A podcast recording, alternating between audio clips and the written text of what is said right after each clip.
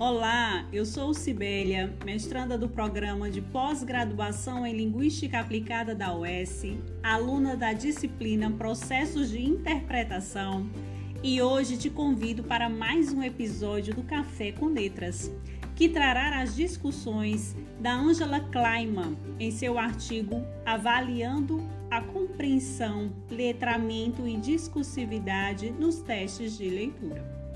Pegue seu café e vem comigo para essa conversa.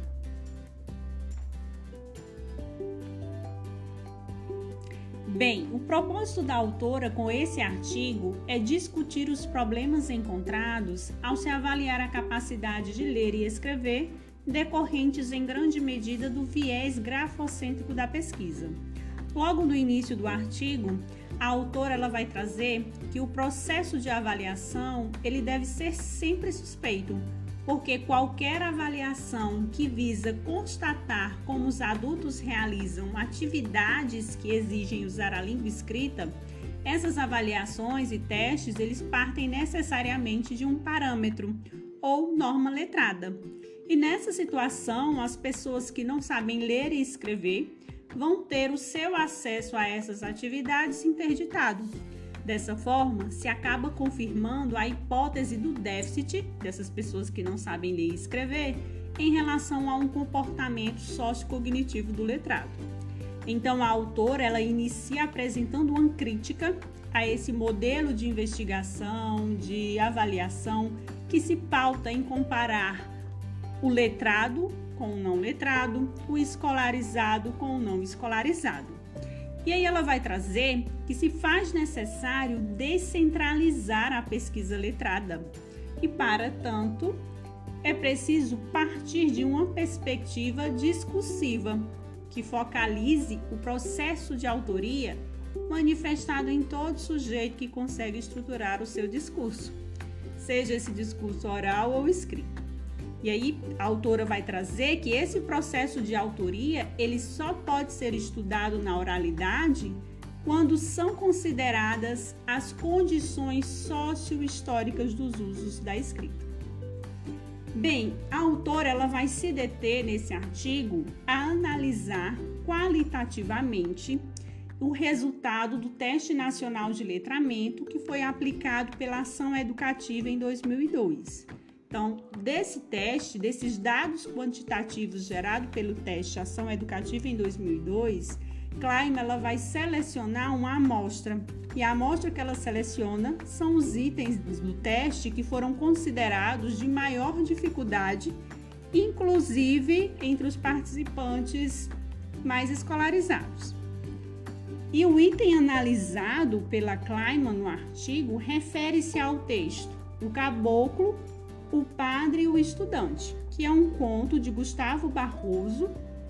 E esse conto ele vai narrar que o caboclo, com um grande senso prático, ele vai conseguir se livrar da fome que o assolava, mostrando com isso ser o mais esperto dos três viajantes. E a partir desse texto, né, os participantes teriam que responder a seguinte questão: abre aspas. Quem tem mais estudos sempre se dá melhor na vida. Ponto final, fecha aspas. A história confirma essa frase? Por quê? Então, frente a esse questionamento, né, muitos dos participantes eles responderam erroneamente na perspectiva dos idealizadores do teste. Né? Então, essas pessoas que erraram foram as que responderam que quem tem mais estudos sempre se dá melhor na vida. E aí, a partir da amostra que a Kleiman fez, né, dessas pessoas que responderam erroneamente, ela levantou três tipos de, de discurso, que foram os seguintes discursos o discurso globalizante das necessidades do mercado e da empregabilidade. O segundo discurso foi o discurso sobre o saber escolar, a educação e a superioridade desses saberes, e aí, né, revelando o denominado mito do letramento. E o terceiro discurso foi o discurso de resistência. Então, quando a pergunta foi interpretada como uma reafirmação do mito do letramento, e o sujeito expressou seu desacordo. Então, a autora ela vai categorizar né, as respostas dos participantes nesses três discursos.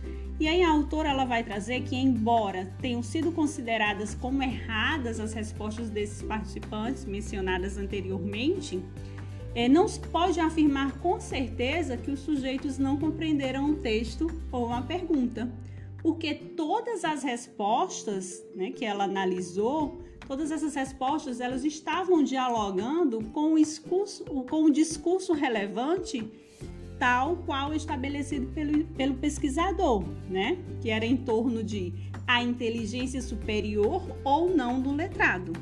Daí se pode concluir, né, que nessas respostas ideologicamente erradas que foram analisadas, o problema ele está aí na perspectiva discursiva, né? Pois aparentemente não envolve aspectos estratégicos textuais de leitura. Então, a autora ela conclui né?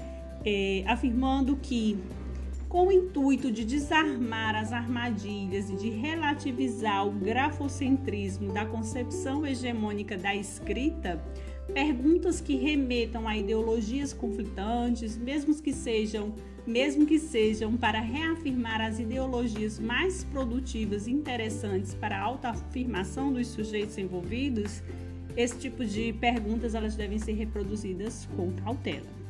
Então, concluímos aqui hoje a nossa conversa. E para você que gostou das reflexões abordadas, acesse o texto na íntegra e venha participar do, nosso debate. Tchau, tchau e até o próximo episódio.